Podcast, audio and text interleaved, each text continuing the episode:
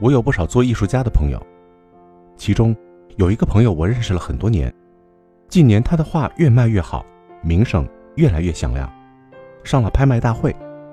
而当年我刚认识他的时候，他混得不怎么样，他的画也不怎么被人欣赏。艺术家聚到一起的时候，常常就是喝酒、吹牛，说谁谁谁的画一下就卖了一百万之类的。而他上有老下有小，他从不讳言自己的画不好卖。他做了很多被艺术家们看不起的事情，比如去给那些想上艺术学校的孩子做家教、教素描。甚至和他弟弟开过一个包子铺卖包子，而就在这个过程中，他一直没有放弃艺术上的探索。现在，他离他的目标越来越近。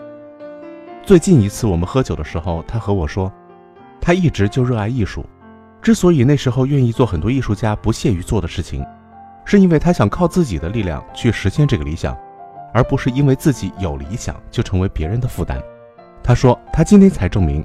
他可以靠艺术养活自己，包括家庭。而这些年，很多当年和他一起的艺术家，还在长年累月的谈理想，甚至因为理想实现不了而变得越来越愤世嫉俗。还有一位朋友是我的校友，因为一个挫折，在监狱里待了十年。他的同学朋友很多都已经发了财，至少也是有房有车的成功人士。而他从监狱里出来。做的第一件事情，居然是摆地摊卖衣服。然后他一边读书，一边重新规划自己下面的路。这个朋友让我佩服的五体投地，他才真正是了不起的。我也有过人生特别灰暗的时刻，不知道前面有没有路，甚至眼前愁孩子的奶粉钱从哪里出。我做过最坏的打算是，我靠当一个知识分子不能养活自己和家庭的话，我就去做导游或者是做翻译。那是我自信可以做得好的工作，没有大不了回家卖红薯的底气。也许我不会坚持到今天的。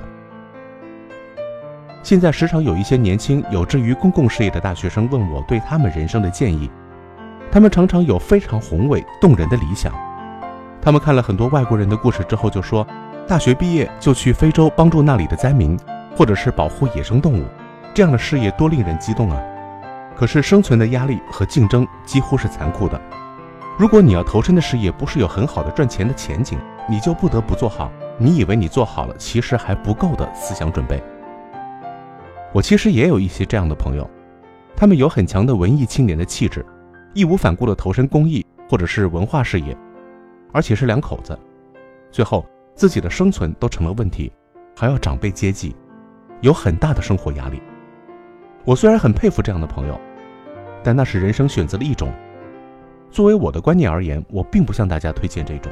如果你相信天下兴亡，匹夫有责，你不能忘记，你对你的家庭和你爱的人，包括对你自己，都是负有责任的。